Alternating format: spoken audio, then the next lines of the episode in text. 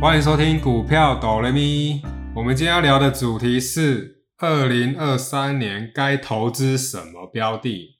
这几天台股跟美股啊表现都不错啊，相信做多的朋友啊应该是笑得合不拢嘴啊，不无少补啊。这几天债券的价格似乎表现的也不错，报酬率有在慢慢的加叠上去了。虽然手上的标的没有什么一飞冲天的股票啊，不过看着指数慢慢的垫上去，我的股票资产也是慢慢的在膨胀当中啊。现在这种通膨年代里啊，什么东西都要涨啊。但你有没有想过，你手中的股票是不是也应该要涨一下来抗通膨啊？股票用另外一种方式来解释，就是供给跟需求。你看，为什么零零八七八的规模迅速的成长？因为大家都有这个需求啊。零零八七八的规模每天的在壮大，相信日后要把它打下去，需要非常的用力啊。二零二二年基本上我是以操作台股居多，但二零二零跟二零二一我反而是操作美股居多，所以这也说明了。能多一项选择是更好的啊！身边还是有很多朋友玩了台股很久了，但始终没有接触美股，我是觉得相当的可惜呀。而且我个人觉得现在投资美股是非常好的，因为现在美元当道，美元现在是非常有价值的。假设很幸运的你在美股赚到了美金。那这些美金之后如果定存，又能享有高利率的保障，那是不是一鱼双吃的概念呢？所以我觉得有时候人家会说台股都赢不了钱了，玩什么美股？但是你想一想，会讲出这种话的人是不是非常的鸵鸟心态？因为他觉得。台股都输钱了，去美股一定会被修理，一定会输得更惨。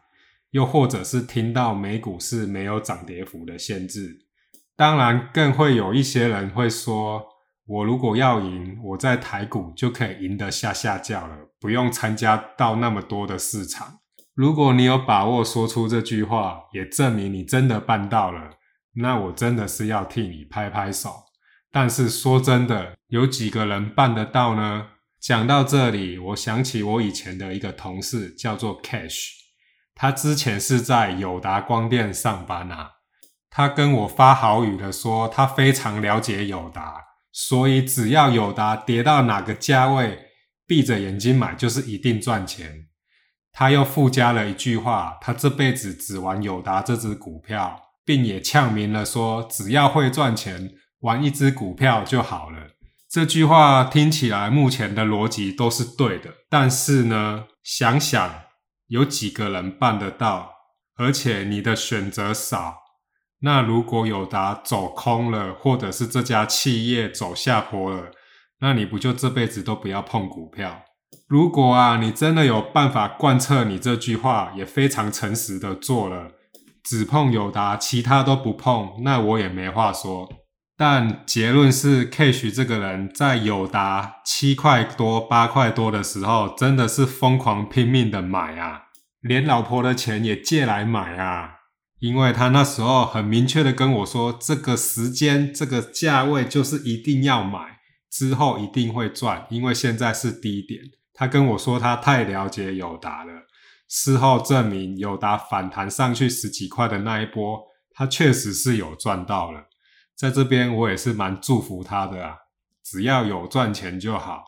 说真的，我也很怕我身旁的朋友做股票是赔钱的啊。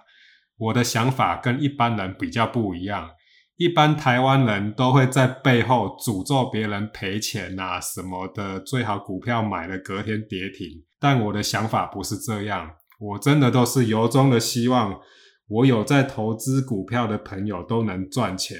甚至赚得越多越好，因为只要他能赚钱，他绝对就不会伸手跟我借钱。我反而很怕他玩股票赔钱，到时候要跑来跟我借钱，到时候我也会蛮尴尬的啊。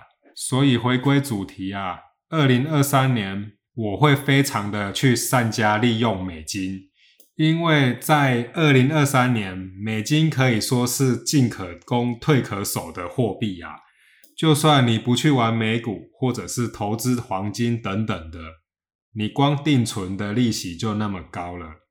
如果再更积极一点的，在操作美股，让你赚到了美金。假设之后没有好的标的了，你把这些美金放定存，是不是利息又更高了？对不对？所以二零二三年，我的重心会大部分都放在美股，或者是以美金计价的投资产品，如同美国公司债之类的。台股的部分呢，大概在一两个月前就先布局好了。这些就是二零二三年看有没有机会开花结果，以及我当初预测的会不会成真？还记得我之前预测的吗？就是我看好的标的，我是希望接下来的基金投信的买盘会进去买，把它拉抬上来。如果我预测失败了，没有投信的买盘，那股价就是该回归它的基本面。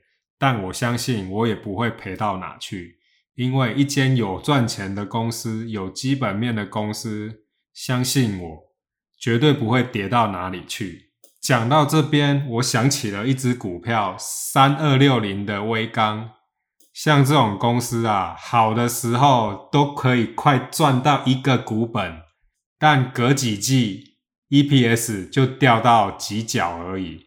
像这种公司，你敢长报吗？你敢重压吗？对不对？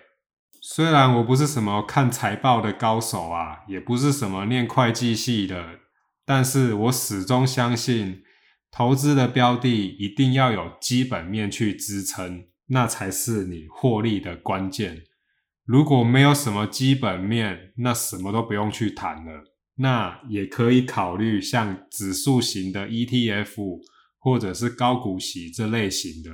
就完全没有个股的风险，但我也说了，每个人的环境跟生活状况都不一样。